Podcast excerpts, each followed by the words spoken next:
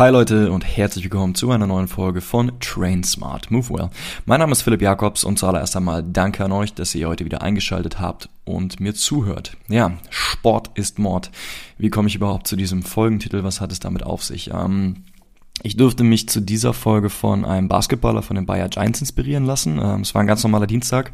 Wir hatten eine Athletikeinheit im Kraftraum und im Anschluss habe ich dann einfach noch mit zwei Spielern ein bisschen gequatscht. Wir haben angefangen über Social Media zu reden und Palim Palim, wie das so ist, kommt man so vom Hölzchen auf das Stöckchen. Schließlich waren wir irgendwann bei meinem Podcast dran, dann haben wir wieder kurz über Unterschiede gesprochen zwischen Gesundheitssport und Leistungssport und irgendwann hat dann besagter Spieler die Frage gestellt, ey Philipp, Gibt es eigentlich Studien, die untersucht haben, wie sich Leistungssport auf die Lebensdauer von den Athleten auswirkt? Und da muss ich ganz klar sagen, Alter, keine Ahnung, aber das will ich mir mal angucken. Und genau das habe ich dann gemacht. Und äh, ja, daraus ist die heutige Folge entstanden, wo ich anhand ein paar Publikationen beschreiben möchte, ob sich denn Leistungssport nun negativ oder positiv oder gar nicht auf die Lebenserwartung auswirkt. Also, falls es euch interessiert, bleibt gerne dran, denn gleich nach dem Intro geht's los.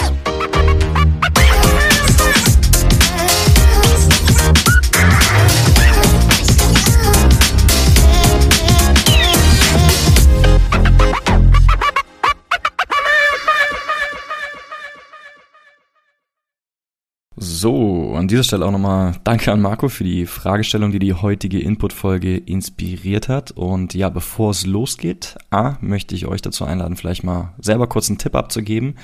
Wird Leistungssport und Elitesport auf diesem höchsten Level ähm, einen positiven oder einen negativen Einfluss auf die Langlebigkeit von Menschen haben. Könnt ihr für euch ja selber mal gerade äh, versuchen zu raten und äh, euch überraschen lassen. Und dann äh, will ich euch noch vorwarnen, es wird jetzt die nächsten zehn Minuten ein bisschen trocken, weil ich einfach durch diese Studien hier kurz rattern will, um euch das möglichst äh, empirisch mit Evidenz belegen zu können. Ähm, die erste Studie, auf die ich hier eingehen möchte, kommt von äh, Antero et al. Die ist 2021, also eigentlich brandaktuell, im renommierten British Journal of Sports Medicine erschienen. erschienen. Was die gemacht haben, ist im Prinzip, die haben sich männliche wie weibliche US-OlympionikInnen angeschaut und haben verglichen zur Normalbevölkerung, um zu schauen, okay, leben die länger oder sterben die früher?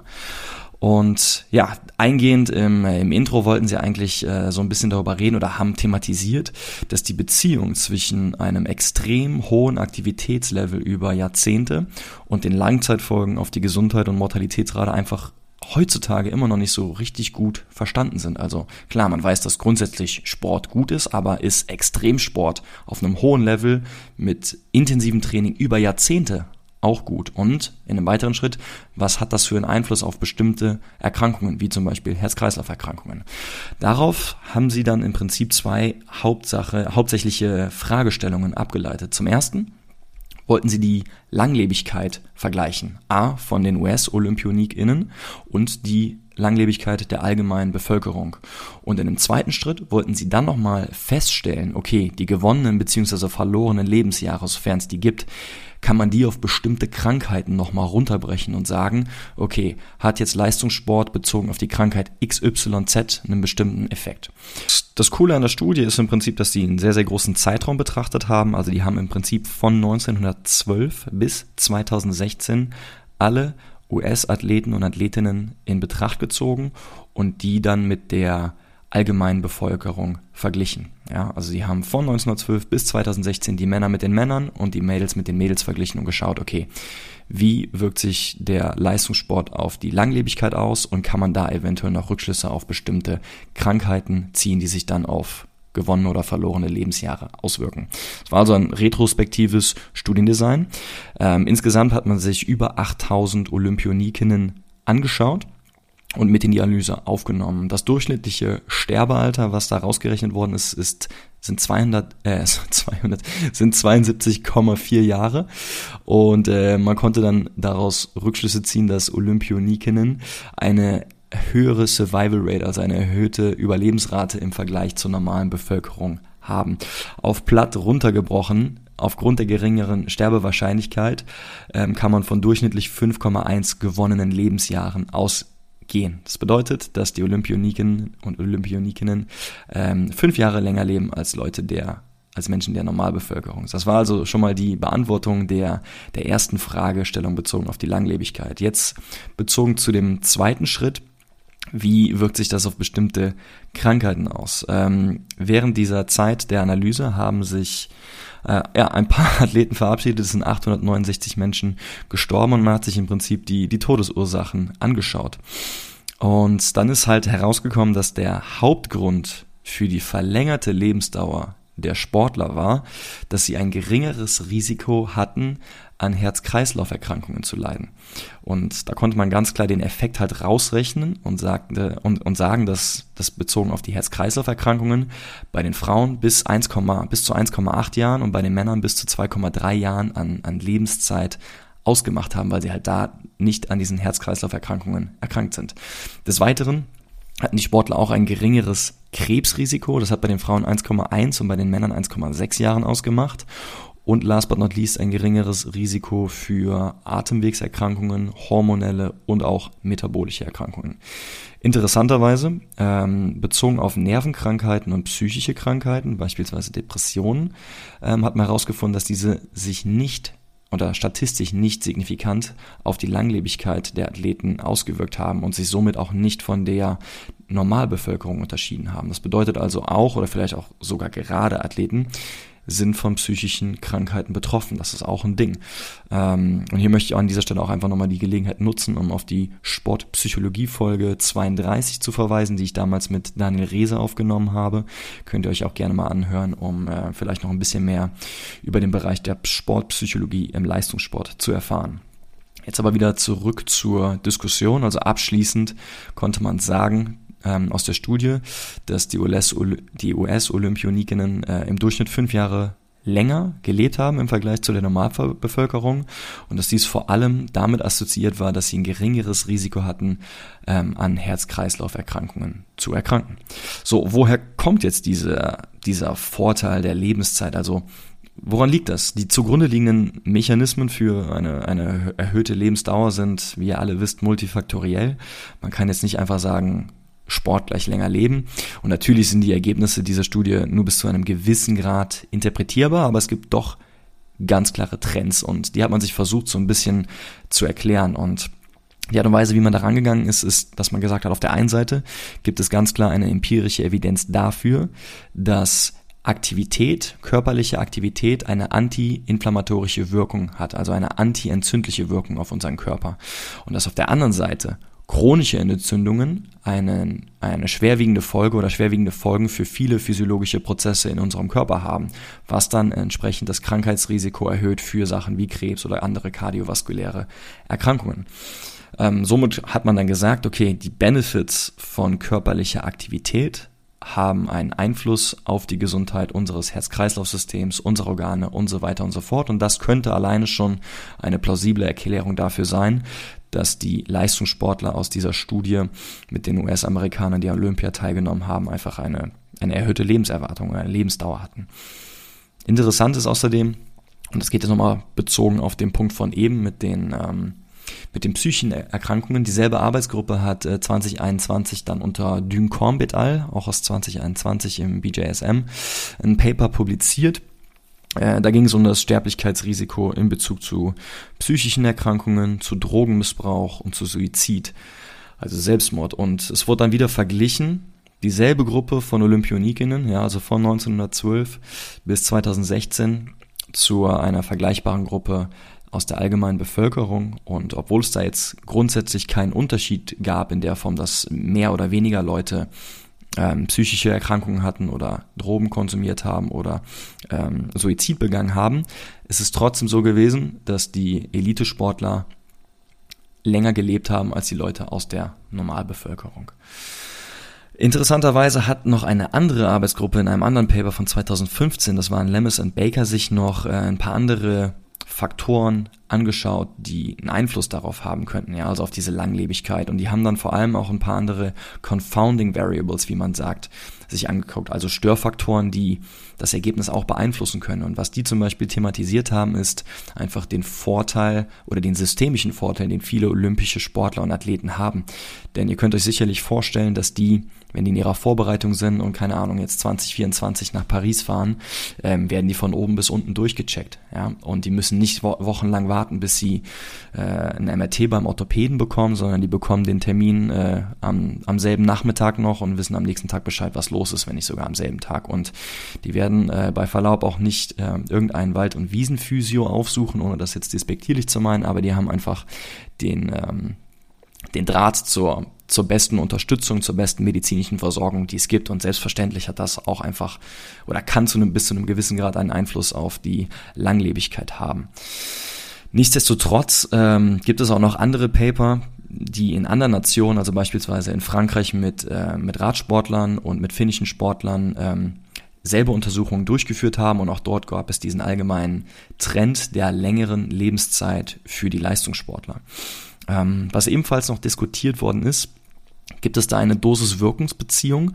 Ähm, das ist jetzt vielleicht auch interessant für die Mehrheit der Zuhörer, diese Folge, die sich halt gerade nicht für die Spiele 2024 in Paris vorbereiten, denn es wurde bereits in anderen Studien gezeigt, dass schon moderate Aktivitätslevel, und dann sprechen wir hier von durchschnittlich 15 Minuten Bewegung pro Tag, mit einer Lebensverlängerung von circa drei Jahren assoziiert werden, ähm, die erneut wieder mit einem verringerten Risiko an äh, Herz-Kreislauf-Erkrankungen ähm, zu sterben einhergehen. Ähm, bedeutet für dich am anderen Ende, äh, du musst nicht zu Olympia fahren, um äh, motiviert seinen Sport zu machen, um ein bisschen länger zu leben, sondern auch ein bisschen bewegen kann schon einen sehr, sehr positiven äh, ja, Effekt auf deine Lebenserwartung haben. Also fühl dich, äh, fühl dich motiviert und, und hau rein. Und es gibt sehr wahrscheinlich auch ein, ein Limit für die positiven Benefits. Allerdings ist nicht klar, ab wann unglaublich viel Sport eventuell auch zu viel Sport ist oder ab wann dieser Effekt der, der positiven äh, Benefits da irgendwie abebbt. Ähm, ja, im weiteren Verlauf möchte ich nochmal auf diese Lemis Baker Studie von 2015 äh, zurückkommen. Die hatte ich eben schon mal erwähnt. Ähm, das war ein systematisches Review, das sich halt auch nochmal angeschaut hat, leben Elite-Sportler länger. Also die haben jetzt vor allem grundsätzliche Elite- bzw. Leistungssportler sich angeguckt und äh, jetzt nicht nur auf, auf olympischem Niveau geschaut. Und da war auch so diese, dieser generelle Konsensus, dass es eine höhere Lebenswartung für, ähm, für Leistungssportler im Vergleich zur Normalbevölkerung gibt. Aber, und das fand ich jetzt an dieser Studie auch nochmal interessant, sie sagten, es kommt immer drauf an. Die haben zum Beispiel sich angeschaut, unterschiedliche Länder und unterschiedliche Sport, Sportarten. Und da kam zum Beispiel raus, dass Elite-Radsportler aus Frankreich, aus Italien und aus Belgien, und das waren wirklich gute Radsportler, die alle an der Tour de France teilgenommen haben, ähm, eine höhere Lebensdauer hatten als Menschen aus der Normalbevölkerung derselben Altersgruppe und in denselben Ländern. Und genau dasselbe hat man zum Beispiel auch bei norwegischen Taucher, Tauchern und Skifahrern gefunden, genauso wie bei italienischen Leichtathleten. Aber, und das ist jetzt das Ding auf der anderen Seite, warum ich sage, es kommt immer darauf an, eine höhere Lebenserwartung für niederländische Fußballer im Vergleich zur Normalbevölkerung konnte man auch finden in diesem, äh, in diesem Review, jedoch eine geringere Lebenserwartung für deutsche Fußballer. Oder im Falle von ähm, finnischen Elite-Powerliftern hat man auch gesehen, dass diese eine vergleichsweise geringere Lebenserwartung haben als die Kontrollgruppe der Normalbevölkerung in demselben Land. Ja, also die Studienlage ist grundsätzlich relativ klar und geht in eine Richtung, aber es gibt immer mal wieder Ausreißer, weshalb man auch dieses, es kommt auf an, zumindest äh, ein bisschen zulassen sollte und mit in die Diskussion aufnehmen äh, sollte. Und es wurden auch weitaus wildere Sachen noch äh, gefunden bzw. berichtet, ähm, beispielsweise eine Verbindung zwischen den Initialen der Sportler und der Lebenserwartung. Ähm, ich muss es jetzt nochmal kurz raussuchen, um den, den Text hier vorzulesen, fand ich ziemlich lustig. Also hier hat man äh, Baseball-Players sich angeguckt und gesagt, wenn die positive Initialen in ihren Namen hatten, also ACE zum Beispiel, was Ass bedeutet, dann wurden, äh, wurden die tendenziell eher berichtet, dass die eine signifikante längere Lebenserwartung haben als Spieler mit einer, äh, mit einer negativen Kombination von Initialen, beispielsweise DED, aka Dead. Ähm, also auch echt spannend und ähm, ein bisschen verrückt, was auch an dieser Stelle einfach nochmal wichtig zu sagen. Korrelation ist noch lang nicht Kausalität. Ja, also nur weil eine Statistik zeigt, dass Athleten, deren Name mit A beginnt, fünf Jahre weniger leben, heißt es doch lange nicht, dass das auch wirklich der Grund dafür ist, dass der Name mit A beginnt, dass diese Gruppe früher stirbt. Ähm, es gibt auch noch ganz viele andere bekloppte Korrelationen. Also falls euch das interessiert, könnt ihr gerne mal googeln. Es gibt da so eine Seite, die nennt sich tylerwiegen.com kann man einfach mal durchscrollen. Ich bin jetzt ja auch gerade mit dabei, während ich hier aufnehme. Und meine Lieblingskorrelation, die ich hier gerade gefunden habe, ist diese. Ähm, es gab eine 95-prozentige Korrelation zwischen People who drowned after falling out of a fishing boat mit der Marriage Rate in Kentucky. Also Leute, die aus einem Fischer, Fischerboot rausgefallen sind und ertrunken sind, die Rate hat korreliert mit der Hochzeitsrate in Kentucky. Dass das miteinander absolut nichts zu tun hat, muss ich keinem erklären, aber manchmal gibt es halt einfach Zufallskorrelationen, die man dann auch immer mit einer gewissen Vorsicht betrachten muss. Ähm, yo, back to the topic. Also bis auf die eben genannten Ausnahmen, ja, also Fußball in Deutschland und Powerlifting in Finnland, ist die, äh, die Botschaft eigentlich relativ klar. Es gibt eine erhöhte Lebenserwartung bzw. Dauer bei Elitesportlern und bei Leistungssportlern im Vergleich zu der alters- und geschlechtsgematchten Kontrollgruppe der Normalbevölkerung. Ja, und des Weiteren kann man auch einen gewissen Trend feststellen, dass bestimmte aerobe und gemischte Sportarten, wie jetzt beispielsweise Triathlon, andere Ausdauersportarten wie Radfahren oder Marathon, tendenziell eher mit dieser erhöhten Lebenserwartung assoziiert sind im Vergleich zu anaeroben Sportarten wie beispielsweise Powerlift. Wie gesagt, das sind nur ein paar Trends, das sind Tendenzen, die jetzt nicht in Stein gemeißelt sind, aber das ist das, was in den in den Reviews, die ich jetzt zum Schluss auch genannt habe, ähm, vor allem thematisiert worden ist. Also abschließend als Take-Home nochmal für euch. Die Mechanismen, die sich auf unsere Lebenslänge und auf unsere Lebenserwartung auswirken, die sind absolut multifaktoriell und es wäre einfach zu einfach zu sagen, dass viel Sport immer gleich plus fünf Jahre Lebenserwartung bedeuten. Ähm, darüber hinaus scheint es auch so zu sein, dass die Art des Sports, das Bildung, das andere sozioökologische Faktoren auch einen großen Faktor spielen. Aber grundsätzlich geht doch der Trend eindeutig in die Richtung, dass Sport und das auch Leistungssport auf höchstem Level mit intensiven körperlichen Aktivitäten über Jahrzehnte hinweg einen positiven Aspekt einen positiven Effekt auf die Lebenserwartung haben kann und dazu beitragen kann, dass wir eventuell ein paar Jährchen länger auf dieser Erde verweilen dürfen als alle anderen Couch Potatoes, die nichts machen. Zu guter Letzt möchte ich auch an dieser Stelle nochmal meine Expertise bezüglich dieses Themas so kontextualisieren, denn was ihr jetzt in dieser Episode gehört habt, ist lediglich das Ergebnis von ein paar Stunden Recherche an einem verregneten Nachmittag im Herbst in Köln. Und auch wenn ich mein Bestes hier gegeben habe, um euch so ansatzweise wissenschaftlich fundiertes hier mitzugeben, was, was ihr auch für euch irgendwie mitnehmen könnt. Es gibt Experten da draußen, die sich seit Jahrzehnten Tag ein, Tag aus mit dem Thema Lebenserwartung, Mortalität und Sport auseinandersetzen und natürlich weitaus viel mehr berichten können und das besser differenziert wiedergeben können, als ich das hier in dieser kurzen Input-Folge getan habe. Also falls ihr für euch jetzt sagt, ey, es interessiert mich so brennend, dass ich da Bock habe, mehr zu erfahren, dann ähm, wäre der erste Schritt, sich vielleicht einfach mal selber die Studien durchzulesen. Ich werde die Links zu den drei Papern, die ich hier vor allem ähm, mit in die Diskussion aufgenommen habe, auf jeden Fall mit in die Beschreibung packen und äh, dann könnt ihr euch von da aus dann Stück für Stück durchhangeln und auch gerne nochmal in Kontakt zu mir treten, falls ihr da was diskutieren wollt. Falls euch diese Folge gefallen hat, würde ich mich mega freuen, wenn ihr mich das wissen lasst. Verlinkt mich gerne in eurer Insta-Story mit Philipp Jakobs Coaching und teilt diese Folge mit eurem Netzwerk, mit euren Freunden, die gegebenenfalls auch davon profitieren können. Ähm, und ich würde mich natürlich auch wieder freuen, wenn ihr in zwei Wochen wieder einschaltet, wenn die nächste Episode erscheint. Mein Name ist Philipp Jakobs, wir hören uns und bis dahin, train smart and move well.